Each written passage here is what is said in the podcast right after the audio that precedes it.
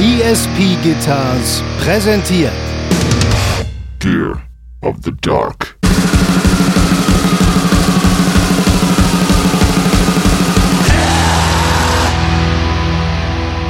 Und schon beim dritten Bier dachte ich mir, Alter, ich werde in meinem Leben nie wieder auch irgendwas anderes trinken. Und ich hoffe, das hört nie auf, dieses wunderschöne Gefühl. So ging es mir mit Heroin.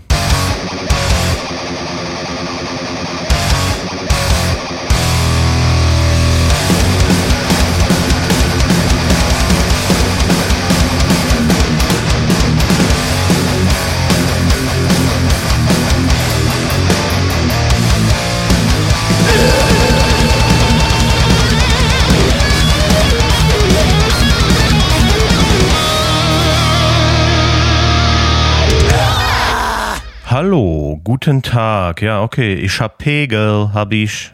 Ja, finde ich gut. Ähm, ich finde immer auch so gleich nackt reinspringen eigentlich immer am geilsten. Ja, nackt reinspringen ist immer, immer gut. In alles. Bin alles, ja. Äh, Simon und ich wieder nackt. Nackt. äh, Die meisten Leute wissen nicht, wir nehmen seit Tag 1 den Podcast nackt auf. Ja, ist richtig. Und das ist auch schön. Das ist was, das lasse ich mir nicht nehmen. Nee. Auch gerade in diesen Zeiten äh, ist das Nacktsein umso wichtiger. Und als, als wir noch, als du auch noch hier in Florida gewohnt hast und wir immer face to face, da war das eigentlich immer am allerschönsten. Du weißt noch, äh, Pyjama-Party ohne Pyjama, die ganze Nacht Nudelsalat fressen und nackt sein. Ja, und vor allem auch immer so schön schwitzen, ja. Man sitzt einfach nackt und schwitzt. Das ist einfach, das ist Nackt. Florida-Lifestyle. Nackt, schwitzen. Nackt so richtig doll schwitzen ist das Allergeilste. Das ist, das ist wirklich mega abartig, Alter. So richtig gar nicht. Weißt du, was ich auch? Ich bin ja, ich bin ja Prolet, wissen die meisten Leute. Das heißt, ich fahre auch oft und gern mit freien Oberkörper Auto, Florida Lifestyle halt. So, wenn man, ja. wenn man so von Gartenarbeit und so kommt und man ist so mega voll geschwitzt und sich dann so mega voll geschwitzt ins Auto setzt und, und so der, der, der Rücken äh, so an den, an den, an mein Napperleder sitzen. Äh, äh, schubbert. Ich weiß gar nicht, was Napperleder ist, aber das klingt gut. Ja, es ist auf jeden Fall nichts, was du im Auto hast, würde ich jetzt mal sagen. Nee, ich habe so ein richtig geil. Hab, du, kennst du mein Auto? Das ist ein 2006er, wie, wie nennt man das? Ein Hyundai?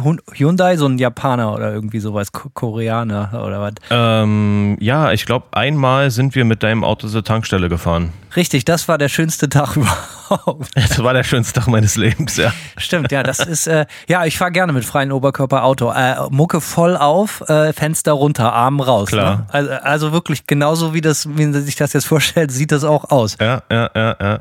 Ja, Und da laufen sie dann die Hits. ja, so haben wir das auch gemacht. Nackt zusammen im Hyundai in Florida schwitzend zur Tanke gefahren. Nackt Auto gefahren bin ich original nur einmal, glaube ich. Das, das, äh, das mache ich nicht so oft. Nicht? Ja, komisch. Nee. Ähm, Komisch. Eigentlich nicht komisch. Simon, wie geht's? Ja, soweit. Äh, soweit geht's gut, was soll ich sagen? Ja, nichts. Wenn es nichts zu meckern und nichts zu monieren gibt, dann machen wir das auch nicht. Nö, gibt auf keinen Fall was zu meckern. Ist noch Permafrost in, äh, äh, in, in Portland? Also Keith hat mir gerade eine Nachricht geschrieben, dass es bei ihm schon wieder schneit. Der lebt ja nur eine knappe Stunde außerhalb von Portland. Äh, hier nicht. Ähm, es ist einfach schön grau. Hier in Florida ist es heiß wie Hoden, wie der Amerikaner sagt. Es ist wirklich richtig geil. Es ist äh, schön 30 Grad. Und es ist auch so, es ist so schön, die, die Luftfeuchtigkeit ist noch nicht so heiß. Es ist einfach nur richtig geiles Summer Bacardi Feelings. Nackt mit einer Flasche Bacardi im Auto mache ich Donuts in meinem Backyard. Ja, keine Ahnung. Ich gucke gerade 8. März, 30 Grad. Da kotze ich schon. Ja, kriege ich direkt äh, äh, so ein bisschen so wie Vietnam-mäßige Flashbacks. Ja, Florida-Flashbacks irgendwie. 8. März, apropos, alles Gute zum Weltfrauentag, äh, Simon. Dankeschön. Äh, natürlich äh, äh, soll das, so, wollen wir damit hier nochmal aufrufen, dass wir hoffen, dass wir viel, viel mehr nicht-männliche Hörer auch bekommen. Die Statistiken sehen finster aus, aber gut, es ist wie es ist. Viel wichtiger als äh, der Weltfrauentag ist aber natürlich mein Geburtstag, der Freitag ist. Also übermorgen. Welt-Hanno-Geburtstag. Das ist viel wichtiger. Und weißt du, wie ich meinen Geburtstag feiere? Äh, nackt, schwitzend. Nee, aber mit freiem Oberkörper werde ich richtig schön zum Dragster-Rennen gehen. Ich werde den ganzen Tag auf dem, äh, das ist hier so Annual Dragster Rally, so das ist halt so das Ding. Das ist, kann man sich so richtig wie in so einer 90er Jahre Simpsons-Episode vorstellen. Dosenbier, Tailgating und halt Dragster. So, äh, ich, also würde, würde, ich es nicht besser wissen, würde ich denken, mein Leben ist ein Cartoon. Ja, ich würde sagen, es passt. Ich würde sagen, dein Leben ist ein Cartoon, Hanno. Aber du bist doch so autonah, das müsste dir doch eigentlich gut gefallen, oder? geht so. Ich bin nicht so, äh, bin nicht so Dragster-Rennaffin, muss ich sagen. Ähm, aber ja, kein Plan. Ich habe als Kind mal eine, eine, so eine Monster Truck Show gesehen in Spandau. Ich auch, wie, wie, wie jeder Deutsche, so Anfang der 90er Jahre. Genau, das war halt geil. Das, äh, da muss ich sagen, als Kind großes Tennis. Ähm, ja, so Monster Truck und Stunt Show halt, ne? Da gab es doch irgendwann auch mal boah, wie hieß dieser, war das auf D-Max oder so? Dem Männersender. Ähm. So peinlich, Alter, der Männersender. wie, wie TM3, der Frauensender Ende der 90er Jahre. Das war auch richtig geil. Da hatten sie so frauenspezifische Themen für so drei Monate, haben gemerkt, das zündet überhaupt nicht. Und dann gab es nur noch Wrestling und Call-In-Shows. Auch nicht schlecht, ja. Bei, bei D-Max, dem Männersender, gab es natürlich, äh, da ging einiges. Aber die haben, glaube ich, eine Zeit lang äh, dokumentarisch so eine Stunt- und Monster Truck Euro-Crew ähm, begleitet. Ja, und ja, in den 2000ern halt, ne? Also irgendwie, das ist dann immer so für die Europäer, die den Knall noch nicht gehört haben, weil ich sag mal so, grundsätzlich ist das natürlich, ähm, du hast es ja selbst gesagt, seit den frühen 90ern eigentlich abgemeldet, aber. Abgemeldet? Es, das glaube ich ja, schon irgendwie. überhaupt nicht. Also nicht in Florida. Ich bin Sonntag, ja, letzte Woche Sonntag, halte ich fest, bin ich Richtung Tallahassee gefahren, um da einen Freund zu besuchen der äh, gerade äh, einen relativ langen Urlaub auf Staatskosten antritt, mhm, mhm. angetreten hat. Und äh, ja, halte ich fest, also ich übertreibe jetzt nicht, auf dem Weg dahin, das war eine Stunde 45 Minuten Autofahrt, sind mir sechs Mon Monster Trucks an mir vorbeigefahren. Und dann weiß ich, äh, das Leben ist schön, so soll es sein. Ja, nee, es ging natürlich um die, die begleitet haben, war eine europäische Monster Truck und Stunt. Die können ja mal äh, gar nichts. Roadshow sozusagen. Ja, und das fand ich schon, ich fand es erstaunlich, den langen Atem, ähm, den die bewiesen haben mit ihrer Show, obwohl das in den 2000ern natürlich, äh, ich weiß, ich habe das Gefühl, diese, diese Form der amerikanischen Kultur hat nicht mehr den Einfluss äh, auf, auf Europäer, wie das in den 90ern war. Leider. Leider, leider muss man ja ganz klar sagen, denn Monster Trucks sind für mich mitunter die einzig harte Währung. So, es ist für mich pop popkulturell neben Dragster eigentlich mit das Beste, was es gibt. So, aber wirklich, also Entschuldigung, das, also du musst mir jetzt mal ein Kind zeigen, insbesondere auch Jungs irgendwie aus einer Zeit, wo wir ja herkommen, so, weißt mhm. du, Anfang 90er Jahre, du musst mir halt nochmal einen achtjährigen Jungen zeigen, dem zeigst du einen Monster Truck, nee, finde ich doof. Also das gibt es wahrscheinlich, aber eher selten. Ja, das ist, ist, ist wohl richtig, aber ich würde sagen, rein kulturell gesehen spielt es keine so große Rolle mehr. Und nochmal, das ist der Unterschied hier in Florida, hier ist es halt ganz normal, da fahren die Leute mit dem Monster Truck halt irgendwo hin und machen da keine Show draus und das gefällt mir halt sehr gut.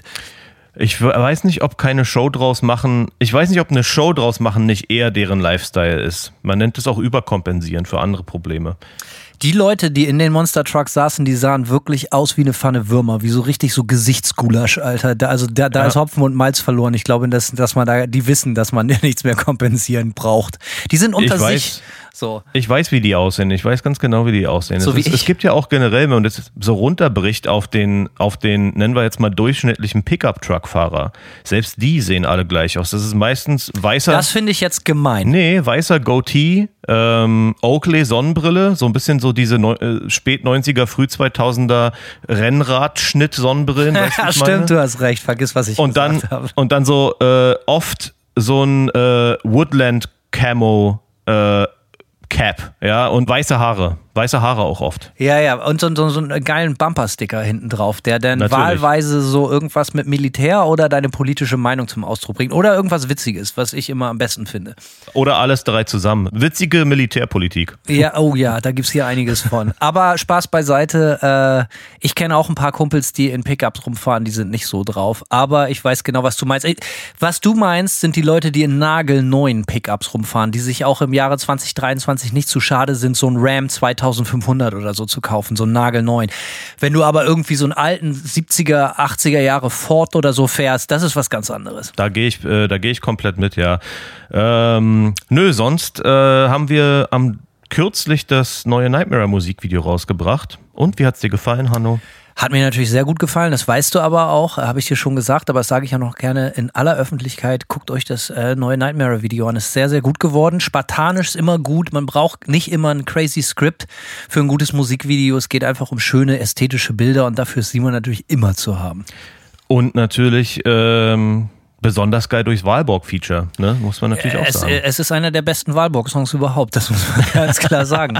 So, und ich, äh, die, die Band äh, schätzen wir natürlich beide sehr, aber Spaß beiseite.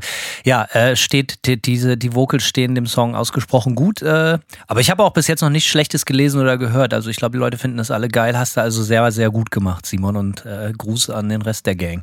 Ja, richtig aus. Ansonsten, ja, Alter, laberababa. Hier ist immer noch äh, äh, Scheune renovieren. Wie äh, in einer Woche habe ich dir erzählt, wer kommt zu Besuch? Buzzy. Ne? Er, er, er macht, er kommt äh, sein Comeback. Er war schon einmal hier in Florida. Er kommt tatsächlich mich besuchen. Aber jetzt halte ich fest, Simon, was glaubst du, wie die Situation gerade ist? Na? Buzzy hat natürlich Corona. Oh, großartig. Ja, richtig geil, weil äh, im Oktober sollte Jörner ja schon kommen. Mein anderer Freund. So und äh, und der hatte ja auch dann äh, kurz vorm Abflug äh, Covid bekommen und deswegen hoffen wir jetzt natürlich, dass Basi das irgendwie in sieben, acht Tagen noch irgendwie ausgestanden kriegt, die Nummer. Ähm, ja, das wäre äh, apokalyptisch scheiße, wenn das nicht klappt. Äh, das, das müssen wir hinkriegen irgendwie. Schön, dass dich immer Freunde besuchen. Also ich habe bisher, mich hat bisher ein Kumpel besucht. Grüße an Miller, der hört auch immer unseren Podcast. Grüße. Hätte ich auch gern nochmal, immer, immer mal ein Besuch wäre schön. Weißt du? So ein bisschen abkartoffeln. Ja, ich schulde dir auch noch einen Besuch. Ja, ist richtig, Hanno. Das muss man natürlich sagen. Du, Alter, ansonsten ja, hier äh, Rambazamba, also wie gesagt, immer am äh, Renovieren. Ich äh, mache sehr, sehr viele Fehler und mache sehr viele Dinge falsch, lerne aber durch die Fehler sehr viel. Und äh, muss immer zwei Sachen reparieren. Die Sache, die eigentlich zu reparieren ist und dieselbe Sache dann nochmal wegen Wutanfall und kaputt machen. aber so lerne ich, nur so funktioniert das System, Hanno. ähm, naja, äh, da, da äh, never change a winning team. Ey, aber ich schick mal Fotos, das wird richtig Porno, Alter, wirklich wahr. Du unbedingt. Ich bin, ich bin gespannt. Ich komme auch bestimmt mal zu Besuch äh, im so in einem Januar, ja. Also ich ja. würde es jetzt einfach mal so auf so eine kalte Jahreszeit. Äh das sind, das sind, das sind unten 55 Quadratmeter äh, äh, und das wird so Guest Apartment. Da ist ein eigenes Badezimmer drin und natürlich äh, ich übernehme jetzt höchstwahrscheinlich halt auch eben noch von meinem besagten Kumpel, der jetzt erstmal leider ein paar Jahre weg ist, seine ganze Amp-Sammlung und der ist ja hauptberuflich Amp-Bauer. Da kannst du dir vorstellen, da kann ich dann halt irgendwie, da brauche ich überhaupt keine Tapete, da kann ich wirklich die ganzen Amps, die Wände mit pflastern. Aber wie gesagt, wir werden Bilder schicken. Vielleicht feiern wir da auch mal eine Party und alle Zuhörer und Zuhörerinnen äh, von Gear of the Dark, wenn ihr den äh, Trip antreten wollt, seid ihr dann herzlich eingeladen. Ja, good luck with that. Um, ähm, Ja. Speaking of, ne, äh, Hörer von Gear of the Dark, lass uns doch mal kurz unsere PayPal-Saufsprüche, äh, ich nenne es gar nicht mehr, was soll man das überhaupt noch spenden nennen oder einfach nur noch, das ist hier die, Sauf, die Saufsprüche. Also ich hoffe, ich hoffe ja immer, dass die Leute ein bisschen zur Besinnung kommen und etwas äh, äh, Und noch bessere äh, Saufsprüche. ja, hau einfach in eine Tasse, Simon, mal gucken, was dabei Genau. ist heute. Also unter paypal.me slash Gear of the Dark haben gespendet. Marco Bayer-Größlein. Er sagt, Riff, es geht ums Riff und um den Metal-Muff vom Ferdinand. Bussi, ihr Penner. Okay. Ja, geil. Metal Muff, gern gesehener, äh, äh, habe ich bis jetzt auf jeder Manta-Platte verwendet an irgendeiner Stelle, insbesondere auf den ersten beiden, exklusiv, fast nur. Habe ich auch immer noch auf meinem Board. Metal Muff. Nice. Ja, immer geiles Teil. Patrick Arndt sagt, habe gerade ein Reel gesehen, in dem Nergal von Behemoth im Manta-Nicky Matt Heafy von Trivium die Nasenhaare mit Wachs entfernt. Ja, klar. wer kennt's nicht? Eine ganz normal alltägliche Situation. Danke für den Hinweis. Ja, die Welt scheint also noch in Ordnung zu sein. Hier noch einen beliebigen Spruch mit Saufen einfügen. Vielen Dank für euren Podcast. Hoffe, dass eure Kombos es in naher Zukunft mal nach Ostdeutschland schaffen. Cheers. Kriegen wir hin. Ja, ist ja fast um die Ecke. Dennis Prott, mein ehemaliger Nachbarschaftsnachbar, sagt, gerade auf dem Weg von meinen Eltern am Witwenmacher vorbeigefahren. Da dachte ich mal wieder eine Spende an den Esel-Podcast meines Vertrauens abzugeben, damit ihr euch wieder gepflegt Glasmatte-Geschosse im Kaliber 0,5 mit Kronkorkensicherung einsetzen könnt. Oh, Stark. da hat sich aber jemand Mühe gegeben, ey. Ich, ich, bei, Äh, mir, auch, ich, bei mir, geht immer, mir geht immer das Herz auf, wenn jemand äh, das Wort Witwenmacher sagt. Das ist für mich vielleicht das Wichtigste an unserer Freundschaft, Simon, dass du mir dieses wunderschöne Wort vorgestellt hast. Ich habe es letztens Sandy erklärt, äh, die dachte, dass, das, dass der offiziell Witwenmacher genannt wird ähm, und ein bisschen schockiert. Noch besser. Ja, wäre, war so ein bisschen schockiert. Und ich so, nein, nein, ich habe den nur so genannt. Aber ja, es liegt daran, dass ständig alle gestorben sind. äh, anyway, er sagt noch, auch wenn ich von eurem Gear Nerd Talk null verstehe, ist es doch immer wieder entspannt, euch zuzuhören. Schön so weitermachen. Machen wir. Danke. Dennis. Lucius Kölling. Beer you, beer me, äh, beer me, beer us together naturally. Ähm, alles Gute zum 60. liebe Leute. Dankeschön. Dankeschön. Kaum zu glauben, dass es schon so viele Folgen sind, habe immer noch das Gefühl, ich habe den Podcast, Podcast gerade erst entdeckt. Starkes Ding. Ja, das ist doch geil. Immer echt- noch jungfräulich. Ja, aber ist echt pervers, Simon, ne? Wir sind seit über zwei Jahren dabei. Ich finde, 60 Folgen klingt äh, fast beeindruckender als zwei Jahre. Zwei Jahre klingt gar nicht so viel, aber 60 Folgen klingt echt viel. Wenn man bedenkt, also ne, ohne uns da jetzt so auf die Schulter klopfen zu wollen, was wir doch teilweise für die Folgen an Vorarbeit leisten, Ja. wie lange das dauert, so eine Folge aufzunehmen, zu editieren, dies und das, sind 60 Folgen doch auf jeden Fall schon äh, Amtlich. ein ganz schön amtliches Brett. Auf jeden Fall. René Kinzel sagt, Tag ihr zwei, ich weiß gar nicht, warum ihr Dimmu Borgir immer so runter macht. Deren 1999er Album Spiritual Black Dimensions war meine Einstiegsdroge in den extremen Metal. Warum erinnert mich diese Ansprache gerade so an American Psycho, wo Phil Collins beschreibt? Aber auch geiler Film, muss ich mir unbedingt mal wieder geben. Auf jeden Fall. Äh, er sagt weiter, höre ich heute immer noch sehr gerne. Und darüber bin ich dann auf wie Mayhem, Darkthrone, Emperor, Gorgoroth und so weiter gekommen. Aber gut, Geschmäcker sind eben verschieden. Manta übrigens klang für mich anfangs auch nur nach Schmutz. Oha, aber mittlerweile habe ich, habe ich alle Alben daheim und feiere sie. Ich freue mich immer über richtig geile, harte und sehr ernste, äh, direkte Beleidigungen. Da bin ich großer Freund von. Manta sind Schmutz. Aber von Schmutz zu alle Alben zu Hause haben ist, Da bin ich sehr gespannt, wie man das hinkriegt. Das ist mir noch nie. Also klar, man, manchen Sachen musikalisch oder so tut man sich schwer und findet es dann doch irgendwie geil. Aber ist dir schon mal passiert, dass du irgendwas so richtig mit Anlauf scheiße fandest und dann doch riesiger Fan geworden bist? Nicht riesiger Fan, aber es gibt ein Beispiel. Ähm, es gab in den 2000ern so eine metallische Hardcore-Band namens 18 Visions und die haben sich irgendwann, wollten die wollten dies kommerziell wissen. Ja, die wollten auf einmal eine kommerzielle Band sein und haben dann eine Platte rausgebracht, ich glaube Obsession hieß die, ähm, die sehr, sehr viele poppige, cheesy Momente hatten, hat, äh, hatte. Und ich fand es unfassbar beschissen damals, als es rauskam. Und irgendwie habe ich es trotzdem ein paar Mal versucht und dann am Ende fand ich sogar selbst die cheesiesten Songs irgendwie so richtig geil. Weiß nicht, ob das heute noch funktionieren würde. Ich glaube, wenn ich die heute auflegen würde, wäre es mir wahrscheinlich einfach Wumpe. Aber das war so ein bisschen, das ging eigentlich von, ich war komplett enttäuscht, fand es zum Kotzen, fand es sehr anbiedernd, sehr durchschaubar und irgendwie haben mich die Songs dann trotzdem so ein bisschen rumgekriegt. Anyway, Mir ging ganz kurz, mir ging das mit Bier so. ähm, das, das erste Bier war wirklich, willst du mich verarschen, Alter, als wenn dir jemand ins Maul reiert. So, da war ich, das war Ostermontag 1996, da war ich 14 so. Und schon beim dritten Bier dachte ich mir, Alter, ich werde in meinem Leben nie wieder auch irgendwas anderes trinken und ich hoffe, das hört nie auf, dieses wunderschöne Gefühl. Aber das war so innerhalb von, von, von 45 Minuten von willst du mich verarschen, ist das eklig bis zu, Alter, das ist das aller, aller, allerbeste. Bier. ja, so Immer noch großer so Fan. mir mit Heroin. Ja, auch Klassiker, Meinungsverstärker. Die meisten wissen nicht, ähm, dass Heroin äh, ist, ist, ist eine relativ schwierige Droge.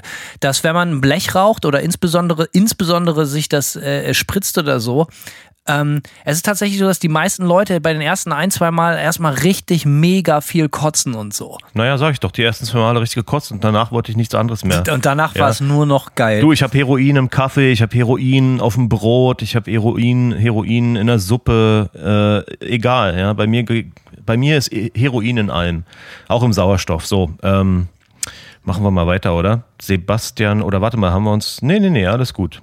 Äh, Sebastian Stieper. Hallo, ihr Hartwursthalunken. An, anbei ein paar Öcken, damit ihr euch weiterhin ehrenlos den Dachstuhl einreißen könnt. Schaumige Grüße aus Lübeck. Heimat weltbekannter Onanisten. Ja, oh, Lübeck ist das. Ach ja, natürlich, klar. Äh, da da gab es ja mal den Vorfall bei der Manta-Show, wo der Typ wichsend rausgetragen wurde. Das war das Allerschönste. Ey, noch nie was, noch nie was Besseres gehört. Äh, Janik Holt, moin ihr Penner, hier ein paar Taler, damit ihr euch mal wieder richtig die Laterne austreten könnt. Dieser Podcast ist und bleibt feingeistiges Entertainment. Danke dafür. Grüße gehen raus an Arthur, den alten Luftverzehrer. Danke, Arthur, du Penner und Yannick, du Penner. Besten Dank, ihr Penner. Äh, Alexander Kühn, Du Penner. der Penner sagt, hallo Simon, hallo Hanno. Der Staat gibt mir jetzt Almosen, von denen natürlich auch ihr profitieren sollt. Nice. Deshalb danke ich, äh, deshalb danke für die nach wie vor gute Unterhaltung beim Klosputzen in der Kneipe und ein paar Münzen für die Bierkasse. Allerbeste Grüße nach Gainesville und Portland und an Franz, den ich anscheinend auch mit eurem Podcast angefixt habe. Äh, Alex von Hang Drawn Quartered. Das ist wahrscheinlich seine Band. Alex? Danke, Alex. Und danke an Franz, den du angefickt fixt, fixt, fixt hast. den du angefickt hast, genau. Michael Rehfeld. Moin, ihr beiden. Vielen Dank für den Podcast. Ich habe gerade den verkacktesten Oddjob, äh, in Klammern Zitat Simon, und ohne Dauerhören von Gear of the Dark, äh, chronologisch von alt nach neue, wäre ich schon lachend in die Säge gerannt. Macht weiter so und Grüße gehen raus an mich selbst, damit ich nochmal feiern kann, wenn ich bei der Folge ankomme. Äh, ja, nicht schlecht. Das ist ziemlich smart auf jeden Fall. Ähm, dann gibt's auch mehr Kohle. Bierspruch, damit ihr euch volle Bude die Suppe hochkant in den Karton knallen könnt. Saufen schmeckt so geil. Saufen schmeckt so geil. Ich möchte das hier nochmal ganz klar machen, dass wir uns durchaus bewusst sind, dass es durchaus ein Problem sein kann. Also jegliche Art von Drogen, ihr wisst, Leute, die Dosis macht das Gift. Aber die Sprüche ja, sind einfach besonders so bei Heroin, unfassbar ja. unterhaltsam. Aber seid vorsichtig, passt auf euch aus, auf. Wie nennt man das? Äh, Disclaimer, Triggerwarnung macht man so genau. heutzutage. Ne? Ja. Auf jeden. Fall. Triggerwarnung, Saufen schmeckt so gut. genau. Äh, Janek Ja sagt, hallo ihr beiden, danke für diesen Podcast. Ich habe jetzt schon Angst vor dem Tag, an dem er endet.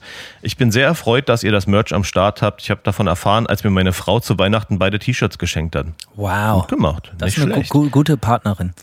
Ja, ähm, Jackpot, mein Freund. Viele Grüße, Janek P. Äh, nee, Janek, PS immer wieder schön, wie sorgfältig Simon die Vor- und Nachnamen der Spender vorliest. Ja, Zum Beispiel Janek P. Ja. wow. Janek PS. Ja. Sind wir damit durch? So. Nee, zwei noch. Alter Vater. Geht ja, ich weiß. Du, sei doch froh. Ja, ja, ich beschwere mich gar nicht. Dennis Becker, uff, ihr seid schlimmer als Ernie. Wegen dem kaufe ich nur Platten, wegen euch Gier und Platten. Grüße äh, von meiner FOMO. Bald habe ich aufgeholt und alle Folgen nachgeholt. Bis dahin gibt es doch äh, keinen Saufspruch mehr. Für euch nur das Beste. Ich lade mich dann mal mit einer 0,5er Patrone nach. Sehr gut. Ähm, ups, jetzt ist es doch passiert. Dennis, Until Darkness Takes Us. Ah ja, das ist sein Instagram-Name. Den habe ich schon öfters gelesen. Auch in meiner Inbox. Äh, Ans Anheim sagt zu guter Letzt, damit ihr euch mal wieder ordentlich die Bierbrötchen belegen könnt. Scheiße, Alter. Ich glaube, das ist der beste bisher. Der gefällt mir richtig gut. Also, nee, ich mochte heute was er doch den Dachstuhl einreißen. Der gefiel mir auch richtig ja, gut. Laternen austreten, die waren alle wieder Spitzenklasse, muss man ganz klar sagen. Das stimmt wohl, ja. Aber bei Bierbrötchen, da entsteht gleich so ein, so ein sinnloses Bild im, ja, vor meinem inneren Auge, was ich einfach äh, wunderschön finde. Apropos so bisschen, Bierbrötchen, ja? ähm, Basi und ich, äh, wer sollte es anders sein? Wir haben einmal als in den jüngeren Jahren es gedacht, ey, wir essen, trinken total gerne Bier und wir essen total gerne Nudeln. Alter, mega klug. Lass uns doch halt einfach Nudeln und Bier kochen. Und wir dachten so, ey, wir haben ein neues Gericht erfunden, was sich Biernudeln nennt, was besoffen macht und gut schmeckt. Es stellte sich heraus, wenn man Alkohol abkocht, macht er nicht mehr besoffen und die Nudeln schmeckten wirklich, wirklich absolut unterirdisch. Also Biernudeln leider auf dem Papier und im Wortklang schöner als in der Realität. Könnt ihr euch sparen. Habe ich für euch erledigt. Nicht so gut wie Bierbrötchen. Ähm, er sagt noch zuletzt eine Frage an die Paddle-Nerds. Wie wichtig ist der Stromverteiler auf dem Board und worauf gilt es zu achten? Ähm, Stromverteiler ist wichtig. Ich habe echt lange gesucht, bevor ich äh, zugeschlagen habe. Ich habe mir von Strymon das leider ziemlich teure Zoomer geholt, aber das war tatsächlich der einzige Stromverteiler, bei dem ich kein schlechtes Review gefunden habe, wo keiner gesagt hat, es gibt trotzdem Brummschleifen, wie bei allen anderen, die sagen, es gibt Brumm, äh, keine. Natürlich wieder nur das Beste vom Besten für Simon. Ich äh, bin aber meistens auch relativ äh, äh professionell unterwegs. Ich habe hier vor allem dänischen Anbieter, Ziox oder Kiox nennt sich das. Ah ja, kenne ich. Ja, ähm, die sind vor allen Dingen wegen der Verarbeitung unfassbar. Die sind wirklich so, wie, also wirklich so ein, so ein also die kannst du wirklich runterfallen lassen. Also die Dinger sind halt richtig schwer auch. So, das macht das Pedalboard schwer, aber die gehen, also die sind nicht so flimsy oder so. Die finde ich extrem stark und ähm, man muss aber auch sagen, dass es heute schon von billigen Eigenmarken von den großen Musikalienhäusern äh, äh durchaus sehr, sehr gute äh, äh mehrfach äh, äh, Stromnetzteile gibt mit irgendwie sechs, sieben, acht Outputs und das Stichwort nennt sich hier, glaube ich, galvanisch getrennt. Es geht darum, dass die äh, ja, dass die Stromkreise halt alle individuell sind, so damit es keine Brummschleifen gibt. Ja, das ist wichtig. Mhm. Äh, so Daisy Chain ist immer schwierig. Wenn das nur ein paar Verzerrer sind, ist das Daisy Chain Ding mit so einem normalen, so einer normalen Wandwarze kein Problem. Aber insbesondere wenn so digitale Bodentreter ins Spiel kommen, Reverb, Delay, solche ganzen Geschichten, lieber nicht mit einem Verzerrer mischen. So, ähm, und wie gesagt, die Dinger kosten heute, das ist, ey, das Thema haben wir immer wieder. What a time to be alive. Man kann sich das geilste Gear mittlerweile halt auch von No-Name oder Eigenmarken kaufen und kann sich wirklich unglaubliche Boards und so zusammenstellen für wirklich überschaubare Kohle. Ja, danke, Herr Lehrer. Bitteschön. Ähm, ich würde sagen, wir, wir geleiten jetzt mal Gleiten. geölt in unsere, in unsere neue Folge rein, oder? Schwitzend. Nackt und schwitzend gleiten wir. Das wird, also es wird wahrscheinlich wieder ein absolutes Mammutding. Ich sehe auch gerade, wir haben schon wieder 25 Minuten gelabert und haben noch nicht mal angefangen. Aber gut, deswegen schalten die Leute ja auch ein. Ähm, also, ja, wie moderieren wir das an, Simon? So, ne? Also, wir haben ganz vorsichtig uns ein Thema vorgenommen heute und äh, ungleich anderen Folgen beharren wir auch auf absolute Korrektheit, absolute Vollständigkeit und äh, es gibt in diesem Fall auch keine zweite Meinung. Und deswegen haben Simon und ich entschieden, für jeden von uns, was sind die zehn besten Songs der Welt? Für alle. Ganz genau. Ja. Und äh, mit diesem doch entspannten, mit, also es werden, wie gesagt, äh, reißerische Thesen und gewagte Statements äh, äh, aufgestellt werden. Aber Simon und ich haben einfach entschieden, wir werden das jetzt für ein für alle Mal klären, und zwar für alle. Was sind die zehn besten Songs der Welt? Ähm, Und das fällt uns natürlich auch überhaupt nicht schwer, weil wir einfach so unglaubliche Konnoisseure sind und äh, äh, Mover, Shaker, Opinion Leader. Die Leute vertrauen uns. Und äh, wer, wenn nicht wir, sollten diese äh, Songs auswählen? Ganz rein objektiv gesehen. Äh, Immer, Simon. Also wenn wir für irgendwas bekannt sind, dann sind wir also un überparteilich und äh, sehr, sehr objektiv. Ja, das würde ich auch sagen. So, ich habe jetzt schon so viel geredet. Ich würde sagen, ich würde dich bitten, Simon, eine Liste von zehn Songs. Also, äh, Klammer auf, Klammer zu, wir haben uns natürlich sehr, sehr schwer getan. Denn äh, die Ja. Welt ist rund, die Welt ist groß, die Welt ist bunt und es gibt wunder, wunder, wunderschöne Songs von allen Ecken und Enden. Aber äh, wir haben sie alle ausgesiebt und haben uns wirklich die Pistole gegenseitig auf die Brust gesetzt. Ich glaube, so weit kann man gehen und sagen, so, Alter, komm mir jetzt nicht mit, ich habe aber 13 oder es fällt mir so schwer, du musst dich entscheiden. Das sind die zehn besten Songs aus unserem Leben. Simon, was ist der erste Song auf deiner Liste? Der erste Song auf meiner Liste. Also ich muss von vornherein sagen, ich bin nicht chronologisch unbedingt Nö, rangegangen. ich auch nicht. Das zählt nicht. Also es äh, versteht es jetzt nicht als die 1 oder 8 oder 10 oder so, sondern einen der, also fang an mit einem der, einem der 10 Songs. Für mich ähm, der erste Song, der mir direkt in den Sinn kam, zumindest, war The Working Hour von Tears for Fears.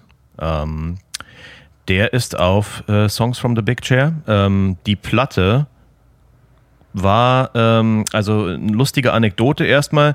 Die Bitte. Platte, ähm, auf der Platte war ja auch Shout drauf. Shout war am Tag meiner Geburt Nummer eins der deutschen Charts. Also es ist offensichtlich Schicksal, dass ich diese, ähm, diese Platte, diese Band ähm, und schlussendlich auch diverse Songs der Platte absolut abfeier. Bei The Working Hour der Song ist nicht der, der zugänglichste oder der poppigste auf der Platte. Ähm, der hat, äh, ja, der hat nicht so ein, so ein Standard-Pop-Songwriting, äh, so eine Struktur, sondern äh, der entwickelt sich so. Und erst war der auch gar nicht so sehr auf meinem Radar. Mein Lieblingssong war, würde ich sagen, bis, bis kurz davor Head, Head Over Heels. ist natürlich ein Übersong, den wir alle kennen.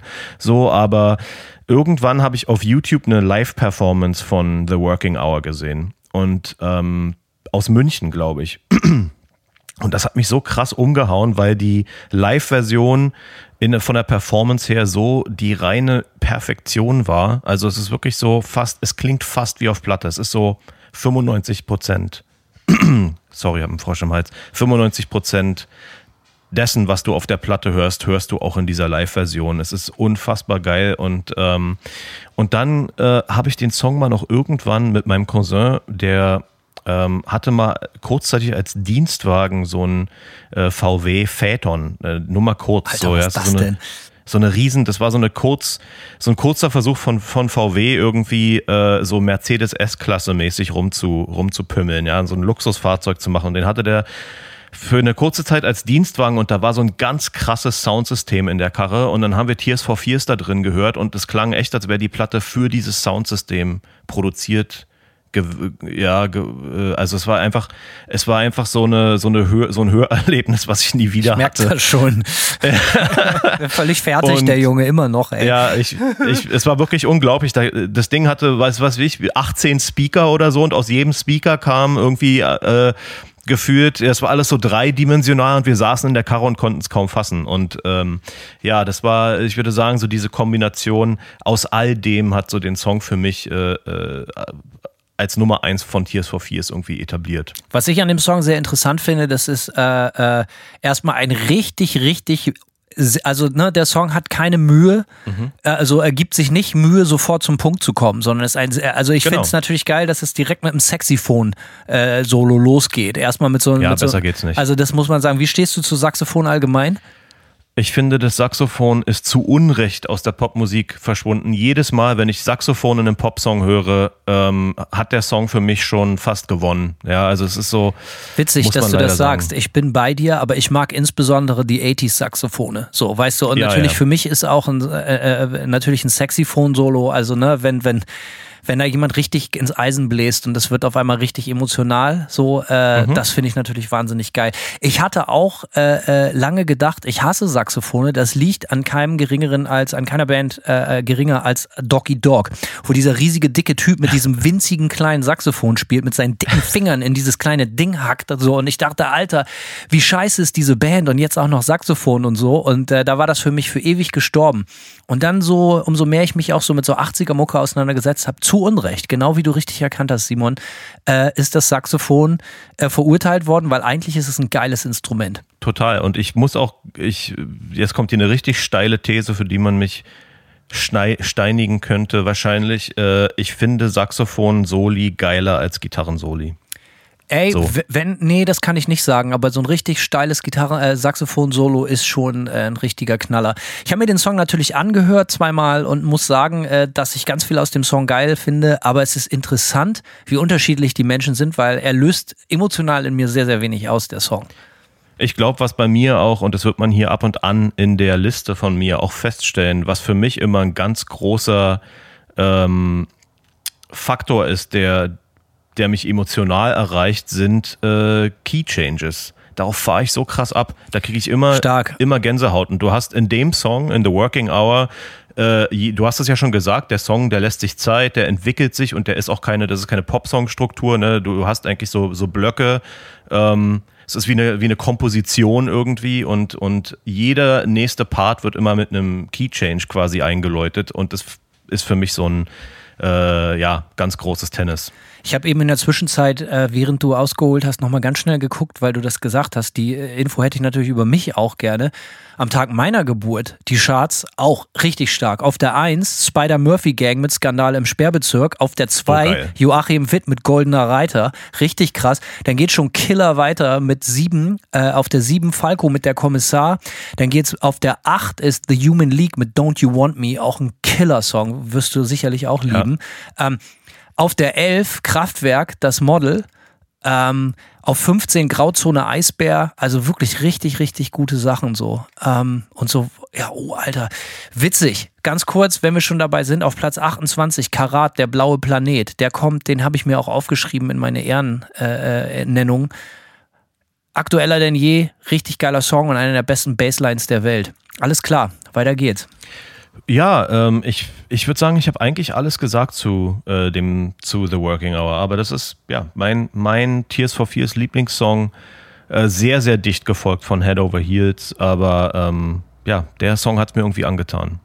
Auf jeden Fall solides Ding. Ähm, ich mach mal weiter. Simon, kannst du dich erinnern, wo wir mal über so Album, welche Folge war das, wo wir über so Albumproduktionen gesprochen haben, so die uns besonders geprägt haben oder so?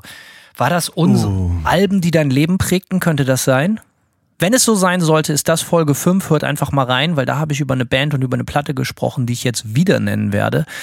Und äh, bei mir auf der 1, wie gesagt, nicht chronologisch, aber ganz weit vorne auch ein Song, der mir als allererstes in den Kopf kam, genau wie bei dir, Tears for Fears, Portishead mit Rhodes. Mhm. Ähm, das ganze Album Dummy haben wir in dieser Folge Alben, die dein Leben prägen, glaube ich, komplett besprochen. Ja. Und äh, da habe ich meine Liebe auch schon noch und nöcher zum Ausdruck gebracht. Und es war ein Album, was mich komplett umgekrempelt hat. Das war, glaube ich, das erste Mal in meinem Leben, dass ich irgendwas gehört habe, was nichts mit Rockmusik im weitesten Sinne, mit Metal, Punk, Rock oder so zu tun hat, was mich völlig fertig gemacht hat. Also, weil das so intensiv war und weil ich das erste Mal vielleicht das musikalische Genie dahinter geblickt habe. Da war ich 14, glaube ich, oder mh, mm, ja, doch 14, 15. Ähm, und äh, sehr bekannt, also äh, in der Popkultur, viele Leute kennen den Song aus der, aus, kannst du dich an den Film Tank Girl erinnern? Ja.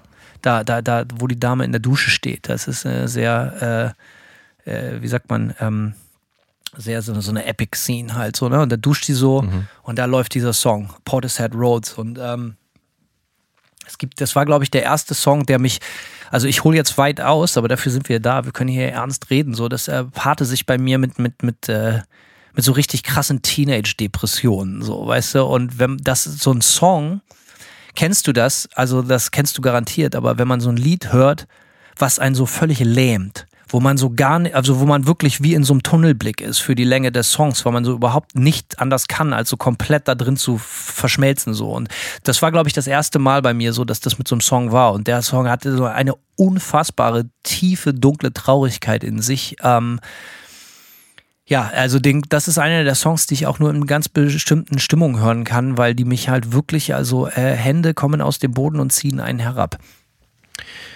Ja, äh, Teenage-Depressionen kenne ich super gut, hatte ich äh, ganz, habe ich gesammelt früher. Alle. Und ja, haben wir bestimmt alle gesammelt, ja. Äh, natürlich kenne ich äh, die Portishead-Platte auch sehr gut und natürlich vor allem den Song, der ist ja der, der Song, würde ich sagen, der auch Portishead so richtig populär gemacht hat. Ist das so? Es war nämlich keine Single, sondern die Singles von der Platte waren andere. Ja, aber ich habe das Gefühl, dass das vielleicht, also ja, Tanker war, auch, Tanker war ja jetzt auch kein riesen Mainstream-Erfolg. Er war schon präsent. Ich erinnere mich auch noch sehr daran, als der Film rausgekommen ist. Und äh, aber ja, ich habe das Gefühl, dass das der Song ist, für den die meisten Leute Portishead kennen. Und ähm, hat auch ein Instrument ich, vorgestellt, was ich sehr, sehr lieben gelernt habe, so genau wie du das Saxophon, und zwar das Fender Rhodes. Es hat mit, oh ja, mit dem Namen zu mhm. tun, aber dieser, dieser, dieser dreamy, träumisch äh, Traumklang von diesen Akkorden, die da gelegt ja. werden, so am Anfang des Songs. Und wenn dann dieser, dieser, dieser Beat, dieser Loop einsetzt, alles klingt ja auch so wie so eine alte, dreckige Platte und das kommt nicht von ungefähr.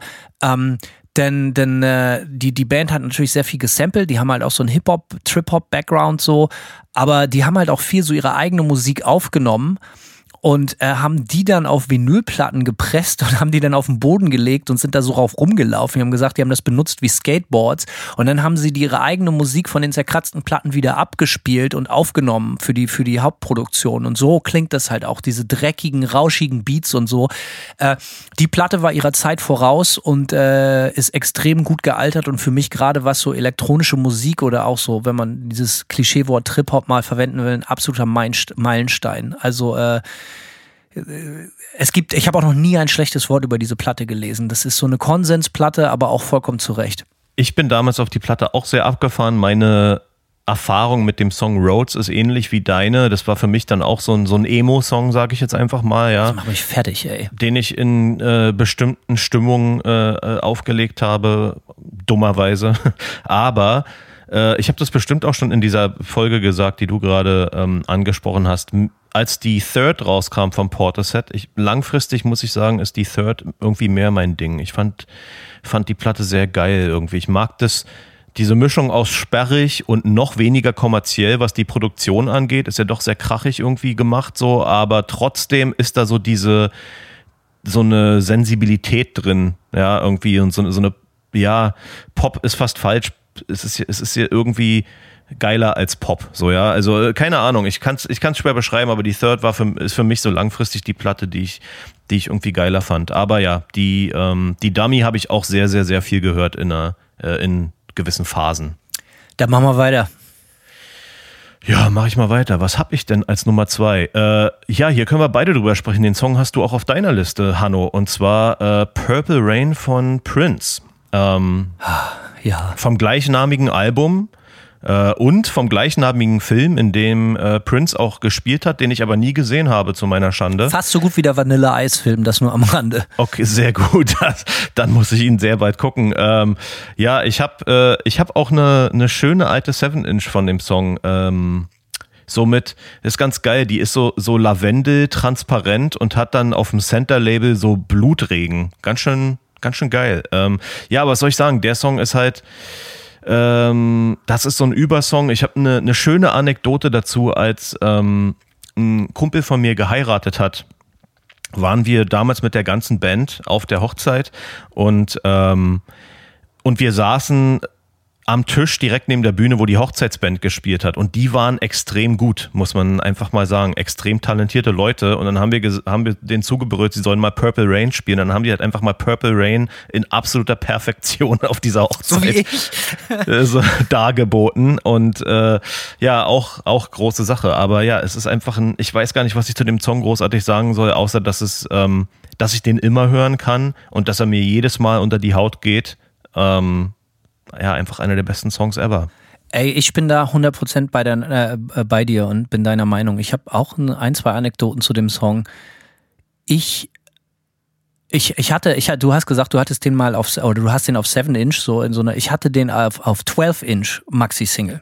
Ah, cool. Und die Platte habe ich verschenkt. Und zwar, als ich sehr jung war, vor sehr langer Zeit, hatte ich eine Freundin, die war noch jünger als ich, deutlich jünger auch noch damals und äh, die, die hat immer gesagt, sie ist totaler Prince-Fan und dann dachte ich, ja, das ist ja cool, hat mich total beeindruckt so, ne? Und dann habe ich gesagt so, ja, ey, Prince, alles geil, aber an Purple Rain geht halt echt nichts drüber und so, so, ja, hm, den Song kenne ich gar nicht. Ich war so, Alter, was?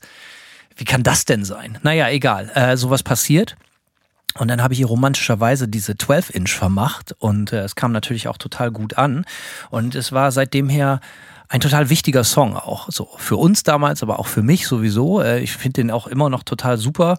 Und ähm, gegen Ende dieser Beziehung kann ich mich noch erinnern, war ich auf einer Geschäftsreise, da habe ich bei einem Label gearbeitet und ich habe äh, mir, mir die Band Dampfmaschine angeguckt, über die rede ich manchmal.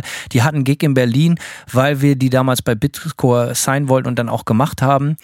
Und äh, da weiß ich noch, da haben wir dann nach dem Konzert alle in so einem ramschigen Proberaum auf dem Boden gepennt und ich bin, es ging mir nicht gut zu der Zeit. So, und ich bin dann ganz früh aufgestanden, weil ich aus Berlin wieder weg wollte. Ist ja nicht meine Lieblingsstadt und äh, zum Zug. Und ähm, dann bin ich noch, weil ich Hunger hatte, in ein Subway-Restaurant gegangen. Irgendwo im Nirgendwo. Es muss irgendwo im Osten der Stadt gewesen sein. Gott verlassen, Sonntag 9.30 Uhr oder so. Also wirklich, du ja. weißt, wie das aussieht. Äh, die Traurigkeit kann man fühlen. So. Und, ähm, ja, die Depression. Ja. ja. Und dann bin ich in dieses Subway rein und, und, und war natürlich auch versoffen, verkatert und ich wusste, ich muss nach Hause und eigentlich will ich nicht nach Hause, weil es mir da nicht gut geht und so. Und dann ähm, bin ich bin ich da rein, habe mir mein Essen bestellt und war der einzige Gast in diesem Subway-Restaurant und habe mich dann in die in die Ecke gesetzt mit meinem Sandwich, habe das angefangen zu essen und es war überhaupt nichts los. Und auf einmal macht die, die, die, die Kassiererin oder die Dame, die da gearbeitet hat, das Radio an, so aus dem Nichts.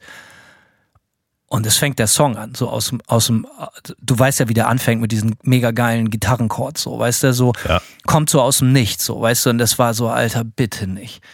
Und dann habe ich da gesessen, zehn Minuten lang, 20 Minuten lang, und hab geheult und hab, und hab geflennt und hab dabei mein scheiß labbriges Subway-Sandwich gefressen, während dieser Song lief. Und ich war einfach völlig fertig mit der Welt. Und, und, und die Dame hat das, und ich war der einzige Gast und die hat das auch gesehen, aber es war so ein, so ein Mutual Respect. Es war so ganz klar, dass die jetzt nicht rüberkommt und fragt, ob alles okay ist, sondern es war so ganz klar, der Junge braucht jetzt seine Zeit. So, ne? Und der braucht seinen Purple Rain. So, der braucht jetzt seinen Purple Rain und ähm, das war meine Berlin Purple Rain Anekdote. Ähm, aber weißt du, was mir da auch klar geworden ist über die Jahre? Auch wenn man Songs hat, die für eine bestimmte Episode in seinem Leben oder für eine bestimmte Zeit stehen oder für auch, es gibt es ja so in Beziehungen, gibt es ja auch so, wo man so bestimmte Songs auf einmal eine Wichtigkeit kriegen. Dieser Song war auch schon vor der Beziehung für mich wichtig und er ist auch noch nach einer Beziehung für mich wichtig und wird für mich immer wichtig bleiben und deswegen ist es ganz wichtig für mich jetzt oder auch für alle anderen, die in derselben Situation sind, lasst euch Songs nicht von Lebensumständen wegnehmen oder verderben oder irgendwie äh, Brandon oder so. Das sind eure Songs und Purple Rain ist mein Song, genau wie Simons Song und jeder andere, der den Song liebt so. Und ich möchte nicht, ich möchte nicht, dass wenn ich so Songs höre, dass die mich jedes Mal irgendwie in so einen dunklen Platz und an irgendwas erinnern, was längst, längst Geschichte ist. Weißt du, es ist immer noch ein unfassbar geiler Song und ich liebe den Song über alles und es macht mir auch nichts und auch keine Erinnerung daran kaputt. Das hast du schön gesagt und da gehe ich mit. Es gibt Songs, die ähm, die nimmt man irgendwann so persönlich, dass die Stories drumherum in den Hintergrund treten. Die man, man, weißt du, man hat so ein, das ist so ein Ownership-Ding irgendwie. Ja, ja, ja, Die verwachsen mit einem einfach und dann sind die, die Rahmenbedingungen oder die äußeren Umstände die, ja, die treten in den Hintergrund. Habe ich auf jeden Fall oft. Deine Nummer zwei, lese doch mal vor. Also meine Nummer zwei war halt natürlich auch Prince Purple Rain, deswegen haben wir das hier gleich abgefrühstückt. Ein paar Fakten dazu noch, ganz kurz einfach, weil wir hier auch ein Nerd-Talk sind. Ähm, neben den Heulen, äh, Heulen, äh, äh, Tränen-Stories in einem Subway in Berlin. Ähm, Purple Rain, äh, äh, wusste ich gar nicht, ne? Eigentlich ein total dunkler Song. Ist ein Synonym für das Ende der Welt. So, ähm, da hat man im Interview gesagt, when there's blood in the sky, red and blue gleich purple. Purple rain per, uh, portrays uh, to the end of the world, bla bla bla, pertains to the end of the world. Um, uh, also es geht darum, dass es halt eigentlich der Purple Rain so dass das Ende der Welt darstellt. So, weißt du, wenn, wenn, wenn der Rain purple ist so und dann soll man mit der, seinen Liebsten sich zusammentun und irgendwie seinem Fate nachgehen und einfach äh, darauf warten, dass das Leben zu Ende geht. Finde ich eine geile Story und genau so klingt der Song auch. Und da macht natürlich auch der Blutregen auf dem Center-Label der 7 Inch mehr Sinn. Das wollte ich schon sagen, aber ich wollte die geile Anekdote nicht vorwegnehmen, als du sie benannt hast. Und was aber auch viel interessanter ist, dass das eigentlich ein Country-Song war, den äh, Prince geschrieben hat, den er mit Stevie Nicks aufnehmen wollte. Und dann hat er das 10-Minuten-Teil Stevie Nicks geschickt und die hat gesagt, Alter, das ist zu heftig für mich, das bringe ich nicht, schaffe ich nicht, das kann ich nicht abliefern, was du dir da vorstellst. So. Und dann ähm, ja, es ist, äh, hat er es selber performt und äh, Gott sei Dank, dass er es gemacht hat. Und äh, für alle nochmal, also du wirst es kennen, aber für alle, die es nicht kennen, guckt euch die 2007er Super Bowl äh, Halftime Show an. Das ist eins der besten Shows, die ich in meinem ganzen Leben je gesehen habe. Da spielt Prince und als letztes spielt er Purple Rain und in dem Moment bricht der Himmel auf und es regnet ohne Ende und er steht da im Regen und spielt Purple Rain. Wer das sieht und dann nicht anfängt bei zu flennen, ist kein Mensch. Auf jeden. Ähm, übrigens, weil du es auch gerade noch angesprochen hast, der Song war erst äh, für jemand anders geschrieben. Äh, zu Prince als Songwriter habe ich schon gesehen. Auf deiner Liste kommen wir dann auch nochmal zurück. Ja, tatsächlich, auf jeden Fall. Gut, dass du das sagst. Ähm, soll ich einfach weitermachen? Ja, mach einfach weiter.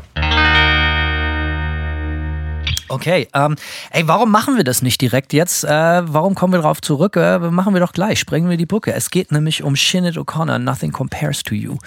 Ähm, du hast das ja eben gerade schon anmoderiert. Es ist nämlich nicht ein Original Shinnet O'Connor Song, sondern das Original kommt von, na Simon, von wem? Von dem guten alten Prinz. Das Witzige ist, ähm, er hat, er hat das auch mal äh, für, für eine andere Band geschrieben, für so eine 80er Jahre Funkband die sich The Family nennt. Hast du das Original mal gehört? Ich habe nicht das nicht die Version von The Family gehört. Es gibt noch eine Version, wo er den Song live singt äh, im Duett mit jemandem. Ja. Und alter Hahn, was für eine was für eine Version, ey da. Für mich geht aber tatsächlich ja. nichts über diese Shinit O'Connor. Für mich ist dieses das äh, kam 1990 raus, glaube ich, und es ist natürlich auch schon so sehr 90s so, aber dieses Video, mhm. ich kann mich noch erinnern, wie ich das als Kind auf MTV gesehen hat und das mich auch genauso wie der Portishead Song von vorne bis hinten so komplett paralysiert gelähmt hat so, ne? Weil für mich äh, Shined O'Connor, ja, es gibt Songs von ihr, die ich wirklich sehr, sehr feier. Ähm, ich bin jetzt nicht unbedingt der mega riesen Shined O'Connor-Fan, aber es gibt halt einfach manchmal so Momente im musikalischen Kosmos, wenn sich die, die Sterne, sie stehen alle in der richtigen Konstellation und ihre Vocal-Performance da ist definitiv so eine Once in a Lifetime. Danach kannst du eigentlich die Studiotür zuschließen, Schüsse wegschmeißen, Licht ausmachen und sagen, ich brauche nie wieder was anderes aufnehmen, weil das ist natürlich so, ey, das ist ein Song, den kannst du wirklich ins All schießen. So, weißt du, wenn, wenn, wenn, wenn, wenn, wenn die, die Aliens gucken, zu welcher Höllen, zu welchen Höllentaten die Menschen fähig sind, ja, durch ihr Teleskop, äh, wenn man mal gute Nachrichten schicken will, sagen, wir können aber auch das machen und äh, können sehr, sehr schöne Dinge fabrizieren, dann bitte Shinnet O'Connor Nothing Compares to You ins All schicken. Ähm, ja, von Prince geschrieben, wie so äh, Prince, der, der vielleicht, muss man sagen, beste Songwriter aller Zeiten. Und äh, auch mit diesem Song immer. Also wenn, wenn das schon so losgeht mit diesen, mit diesen Keyboard-Sounds, mit diesen Pads, mit diesen Flächen und so, da kriege ich direkt Gänsehaut und mein Atem wird flach. So ich, äh, ich weiß nicht, über die Leute denken immer, ich übertreibe, wenn ich über Musik so rede, aber du wirst das verstehen, Simon. Das ist halt einfach mit Abstand meine aller, aller, allergrößte Liebe Musik und dann kommt ganz lange gar nichts mehr. Deswegen sei uns bitte verziehen, auch wenn wir bis zum Kitsch neigen in dieser Folge. Ja, ich muss auch sagen, ich habe manchmal Momente mit Musik, die wahrscheinlich das nächste an, an dem Gefühl von wirklicher Spiritualität sind, wenn du weißt, oh, was ich meine. Hundertprozentig. Die, die dir so durch Körper und Geist fahren, dass du einfach denkst, so Alter, das ist hier so eine, das ist hier so eine, das ist einfach wie eine spirituelle Erfahrung. Das habe ich bei selten, ja, es ist natürlich nicht oft so, aber, aber äh, es gibt musikalische Momente, die für mich so sind, wo mir wirklich auch die, die Haare aufstehen, so, ja. Und ich kann dir sagen, dass das eigentlich bei allen außer glaube ich bei einem, zu dem ich so ein bisschen andere Story habe, bei allen Songs, die ich heute aufliste, genau so geht. Egal, ob ich da acht oder 18 oder sonst was war, wo ich dachte, so Alter, nichts ist mehr wie vorher. Jetzt kennst du diesen Song. Mach mal weiter. Ich mach mal weiter. Ich habe äh, ausgewählt. Ich weiß nicht, ob ich so ein bisschen bereue. Vielleicht nicht. Also ich bereue, nee, bereue ist ein stark. Nee, ich bereue es auf keinen Fall. Ich habe the Dark, wir bereuen nichts. Genau, wir bereuen hier gar nichts, damit es klar ist. Äh, ich habe gewählt Chicago Bad Advice. Ähm, ich habe ja nun schon sehr, sehr, sehr oft betont, dass ich die 80er-Phase von Chicago geil finde. Kein Geheimnis mehr. Zu Recht. Dieser Song ist allerdings so ein äh, Bindeglied zwischen dem alten und dem neuen Sound. Ja, die Strophen sind extrem, die haben so ein funky Stankface Groove irgendwie. Ja, du kriegst sofort geile Laune, wenn der Song anfängt. Und dann, äh, wie schon so, so oft zitiert, der Key Change in den Chorus ist für mich dann wieder so die absolute die absolute Offenbarung und äh, das ist sowieso so eine große Stärke von Chicago. Auch fast alle geilen Songs von denen haben sehr dramatische Key Changes. Die auch gar nicht mal so leicht sind, selber zu machen. Ne? Also ich habe das Nee, ab, ab und zu mal versucht und mal klappt es, aber ja, schwierig. Total. Key Changes sind, sind tatsächlich ziemlich schwer zu machen, ja. Vor allen Dingen, Ähm, wenn sie drastisch sind, weil natürlich umso drastischer, umso geiler, aber umso schwieriger wird es natürlich, das auch zu stehen, wie so ein Skateboard-Trick. Auf jeden, das hast du sehr schön gesagt, ja. Ähm, also ich weiß gar nicht, ich kann gar nicht so viel mehr ähm, zu dem Song sagen, äh, au außer dass ich, dass ich, dass es irgendwie so eine gute Laune-Nummer ist. Wenn ich auch daran denke, gute Laune-Nummer, äh, ich hatte auch kurz auf der Liste oder so als Ehrengast äh, noch notiert I Wanna Dance with Somebody von Whitney Houston. Oh, starkes Teil. Alter Vater. Der gibt mir ähnliche Vibes, so weißt du, dass ich der Song geht los so und du hast sofort gute Laune. Ja, das wenn- ist echt ey, wirklich eine, eine, ein richtiger Killer. An den habe ich lange nicht gedacht, aber Ja. immer wenn ich den höre, das ist wie für mich so, es gibt so gewisse Songs, da kann ich halt einfach nicht, also egal wie es mir geht, ich kann da nicht stillstehen. Das geht mit mir beim Ghostbusters Soundtrack auch so. Sehr gut. Das ist halt so, ich, Ja, ich völlig albern, egal wo ich bin. Ich werde immer zu so einem Mega-Clown sofort. Da, äh, was da auch gut zupasst, ist der Anfang von äh, Jump Van Halen, dieses cheesy Keyboard. Das Ja, ist ja. genauso hymnisch cheesy, ja, es ist so. Aber diese Vibes äh, kriege ich von Chicago Bad Advice. Oder Electric Avenue von Eddie Grant. We gonna rock down to Electric Avenue. Das ist halt auch so ein Killer, den gibt's eine Killer Live-Version von dem Song, bitte alle auf YouTube gucken. So, ähm, Wahnsinns-Song. Ja, also ich möchte mich als erstes bei dir bedanken, Simon, weil ich kannte den Song nicht und du hast definitiv mein Leben und meinen musikalischen Horizont deutlich bereichert. Ähm, genau, du hast alles Richtige gesagt. Der Song ist mega. Er hat diese geilen Beverly Hills Cop 1 und 2 Styles, er hat, er hat die Bläser drin, er hat diesen unglaublich geilen Slap-Bass, ohne zu aufdringlich zu sein. Mega mein Ding. Ich muss auch, nachdem ich den Song dann zwei, dreimal gehört habe heute Morgen, muss ich auch noch sagen, ey, die Leute romantisieren ja immer die Vergangenheit und sagen, Alter, wenn ich eine Zeitmaschine hätte oder Born Too Late oder ich wünschte, ich wäre in einer anderen Zeit aufgewachsen. Dann sagen die Leute immer, ja, ich wäre gerne, was weiß ich, in den 70ern hätte ich gerne das und das gesehen oder ich wäre gerne in den 60ern hier Hippie gewesen oder irgendwie so eine Scheiße. Ich wäre richtig gerne in den 80ern so ein American Psycho-Typ gewesen. Ich stehe total auf die 80er und ich finde, d- die Leute kotzen natürlich, die dabei waren, kotzen im Strahl. Ich find's mega geil.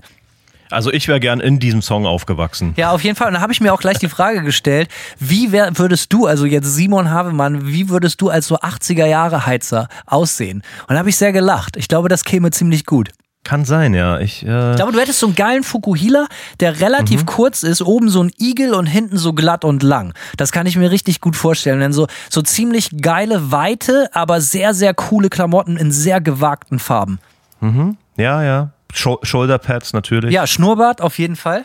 Ja, Schnurri, ja, ja, ja. Gefällt mir gut. Ja, auf jeden Fall. Äh, ja, Killer Song. Also jeder, der wie ich den Song nicht kannte, bitte unbedingt mal reinhören. Chicago, Bad Advice. Also ich finde, da hast du gar nichts mit falsch gemacht. Der Song von hinten Ja. bis vorne geil. Stimmt wirklich alles dran. Ja, die haben halt auch viele andere geile. Es ist die Qual der Wahl bei denen gewesen. Aber ja, dieser Song, ich habe ihn gewählt wegen dem gute Laune-Faktor und weil er trotzdem musikalisch ziemlich sick ist so. Ist auf jeden Fall sick. Ähm, ein anderer Song, den ich, wo ich auch so sag, so ey, ja, das hätte auch irgendwie eine andere Band jetzt sein können, weil es auf dem Niveau bei mir relativ viele Songs gibt oder so, aber Du wirst es ja bei Chicago wahrscheinlich so haben, dass du dir den Song angehört und hast gesagt, ja, ey, muss ich nennen. Weil jedes Mal, wenn ich den höre, zieht der. Ja. Und so ein Song, der bei mir immer zieht, ausnahmslos und an den ich mich auch nicht überhören kann, ist Aerosmith äh, Sweet Emotions. Für mich an dem Song, für mich, das ist vielleicht der beste Rock'n'Roll-Song aller Zeiten für mich, neben Painted Black von den Rolling Stones so. Und äh, an der Komposition mit dem langen Intro und dieser Bassline ist wirklich nicht weniger als alles perfekt. Für mich in meinen Augen so. Und der, der Song kann auch immer meine Stimmung zum Guten wenden. So, und, und der gibt mir so eine geile Confidence, so, eine, äh, so ein Selbstbewusstsein auch. So dieser Song. Ähm, ich habe den damals kennengelernt. Ich glaube, über den Film haben wir damals auch schon gesprochen. So äh, aus dem Jahre 1993 gibt es einen Film, der nennt sich Dazed and Confused. Kennst du den Film? Immer noch nicht. Ich habe den Film, ich muss den Alter, jetzt echt Simon, mal du hast gucken. den ey. Film immer noch nicht gesehen. Also du musst dein Leben von heute auf morgen verdoppeln in Geilheit, indem du den Film guckst. Einer der besten Filme aller Zeiten mit dem besten Soundtrack überhaupt. Egal, es ist 1976. Es sind so, es sind so geile 70er Jahre Classic Rocker Kids, die den ganzen Tag nur Gras rauchen und es ist eigentlich nur äh, ein Film über den letzten Schultag von der Highschool. Und äh, Ja, klingt perfekt. ja, es, Aerosmith, Alice Cooper, solche Mucke läuft die ganze Zeit und sie erleben halt einfach irgendwie so Abenteuer. Es geht aber eigentlich nur darum, irgendwie verliebt zu sein, zu kiffen, zu saufen und geile Mucke zu hören und irgendwie so 70er Jahre Typen zu sein. Der Film hat keine Message, außer dass sie halt einfach einfach. Und ich glaube, das war die erste Rolle von, ähm, scheiße, jetzt fällt mir der Name nicht ein. Ähm, wie heißt dieser mega schöne männliche Schauspieler? äh, ähm, Äh, Meatloaf. ja, Meatloaf, äh, egal, ich komme noch drauf. Die erste Rolle, ähm, naja, ich komme noch drauf. Ähm, auf jeden Fall, ja, äh, Killerfilm, äh, Killer, Killer-Song und wie gesagt, alles an diesem Song ist perfekt. Wirklich. Und ich dachte mir ja, das ist von 1976, deswegen hatten alle meine Fahrrad Fahrradschlösser, meine Zahlenschlösser bis vor kurzem, äh, wenn ihr mein Fahrrad klauen wollt, äh, der Code ist immer 1976. Aber dann habe ich rausgefunden, hey, der Song ist von 75. Also, also, ich muss das jetzt ändern. Also, wenn, wenn es bei 76 nicht aufgeht, müsst ihr 1975 probieren. Ähm, Aerosmith, Sweet, Sweet Emotions, so ein Song, der einfach echt immer funktioniert. Und auch, Alter, die Band war Mitte der 70er Jahre schon so schweinegut, bevor die dann alle auch in den Drogensumpf abgerutscht sind und sich dann geilerweise auch wieder alle erholt haben, so, ne? Und dann ja auch noch viele, viele Dekaden an geilen Songs nachgelegt haben. Ich war nie und bin nie großer Aerosmith-Fan gewesen. Ähm, aber der Song für mich die Blaupause eines geilen Rocksongs. Muss man so sagen. Interessant, ja. Ähm, ich habe keine Connection zu dem Song. Ich habe mir natürlich auch jetzt ähm, zwei, dreimal angehört. Ähm, ist okay. Ist, so, ist ein guter Song. Ist okay. Ja. Naja, gut. Ist ein guter Song. Ist ein, für mich, ist ein guter Song für mich, aber wahrscheinlich jetzt nichts, was ich noch hundertmal auflegen werde. Aber eine Sache ist so, wenn der, wenn, wenn der Beat losgeht und dann, wenn, die, wenn dieses Gitarrengriff einsetzt, so, ne? Die, die, die Bestandteile des Songs sind so simpel, aber so clever zusammengefügt und arrangiert, egal, ich verliere mich. Ja, Äh, nee, das mit Wahnsinn. dem, das ist, wenn die Gitarren richtig einsetzen, ein bisschen lauter und crunchy werden, das ist so, ist auf jeden Fall auch der Song, der den, äh, der Moment, im, der den Song so in den Overdrive irgendwie kickt, ähm, kann ich auf jeden Fall so weit bestätigen. so ein Autofahrsong, so, weißt du, so, wo du, und auch so ein Song, wo, Alter, ja, das, ich romantisiere, das war aber für mich auch zu Schulzeiten so ein Song, den ich aufgelegt habe, wenn es langsam Mai, Juni wurde, das Wetter besser wurde und es war schon, wenn man aufgestanden ist, es war schon hell draußen und die Sonne geht langsam auf und man wusste, es war Freitag, Alter, und in fünf, sechs Stunden bin ich aus dieser Hölle raus und dann auf entweder wahlweise oder beides auf dem Hinweg oder Rückweg zur Schule dann im Walkman diesen Song gepumpt, so und vielleicht schon Spliff angezündet und es war alles super. Ja, schön. Mach weiter. Ich mach weiter. Ähm, meine nächste Wahl ist Type O Negative Christmas Morning. Ähm, da hätte ich auch Love You to Death oder Christian Woman auswählen können, aber meine Wahl fiel schlussendlich auf Christmas Morning, also Red Water in Klammern Christmas Morning, ähm, weil der Song diese ganzen Stärken die ich bei Type O Negative am besten finde, so richtig auf die Spitze treibt irgendwie. Der Song ist von Anfang an, der hat so dieses episch schleppende Tempo mit dieser dramatischen Keyboard-Melodie, der hat sofort so einen romantisch-depressiven Unterton so. Und äh, Stimme haben wir, äh, als wir damals in der Typo Negative versus Ugly Kid Joe, also ich habe ja über die Platte October Rust schon äh, mir einen Ast gelabert. Genau, hört euch die Folge mal an. So, ist, der Song, besagte Song ist auf der October Rust. Genau. Äh, die ganze Platte ist gut. Richtig. Und was natürlich, woran man nicht vorbeikommt, ist immer die Vocal Performance auf der Scheibe, ist natürlich auch in dem Song unglaublich. Vor allem, und hier kommt's wieder, äh, wenn die Key Changes zuschlagen. Ne? Das ist halt so. dann, äh, dann geht bei mir, stellen sich mir die Nackenhaare auf. Ähm, Simon, ganz kurz, stopp, stopp, stopp. Ja. Du musst jetzt, glaube ich, mal für, für die Hörerinnen und Hörer, die nicht genau wissen, also ohne dass man jetzt Musiker oder Musikerin sein muss, beschreib das doch bitte jetzt mal ganz kurz, was du immer meinst, wenn du sagst Key Change. Für, für einen Laien.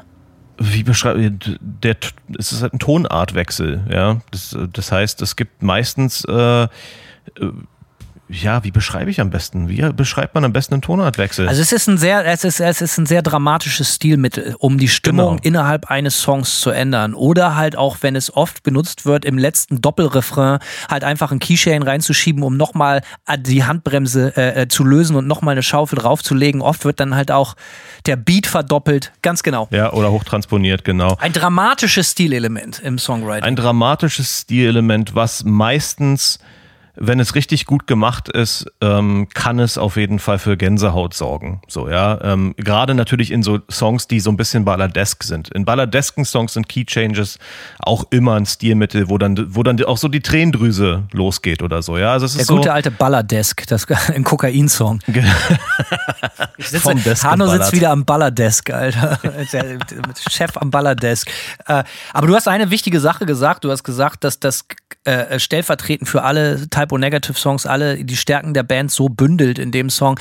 Ich habe mir aufgeschrieben, nicht nur das für Typo Negative, sondern ganz genau so muss Goth Rock sein. Also alles, was in diese Richtung geht, das ist die absolute Speerspitze dieser Song. Es ist die Blaupause in meinen Augen. Ja, kann man, kann man so stehen lassen. Ähm, Unerreicht. Es gibt auch äh, eine interessante Story zu dem Song. Ähm, und zwar ging es hauptsächlich äh, um die Bewältigung ähm, von dem Tod von Pete Steels Vater, der am Weihnachtsmorgen im Jahr zuvor nämlich verstorben ist. Scheiße. Ähm, und Red Water steht für den Rotwein, mit dem sich äh, Pete Steele bekanntermaßen versucht hat zu verarzten. Ähm, Wir haben mal gerne einen getrunken ab und zu, ne? Richtig, da gibt's eine krasse Live-Performance vom Wacken, ähm, wo Type O Negative live gespielt haben. Und äh, ja, Pete Steele ist voll wie eine Haubitze. Der Typ ist einfach, der kann nicht mehr gerade gucken, der säuft, der kippt sich den Wein einfach auch über den Kopf und guckt so in drei Richtungen gleichzeitig so. Nailt aber seinen Gesang auf der ganzen Performance. Also auch das äh, große YouTube-Empfehlung, Typo Negative auf dem Wacken. Da gibt's zwei, drei Songs. Äh, äh, man sieht leider, wie kaputt der Typ auch ist. Man sieht, dass der nicht gut aufgestellt ist mental in dem Moment, aber er nailt den Gesang. Äh, kurzer Nerd-Fact: Genau wie Lemmy vom Motorhead äh, am, an den Vocals sehr, sehr gerne ein SM57 anstatt das SM58 benutzt. Sah halt immer besonders geil aus, wenn dieser riesige Titan in dieses dünne kleine Mic singt. Das fand ich bei Lemmy auch immer so geil. Auf jeden Fall. Finde ich auch cool. Hat Stil irgendwie. Mega.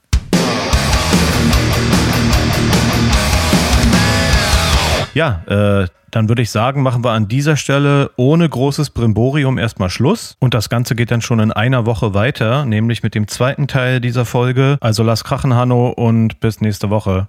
Tschüss. Tschüss.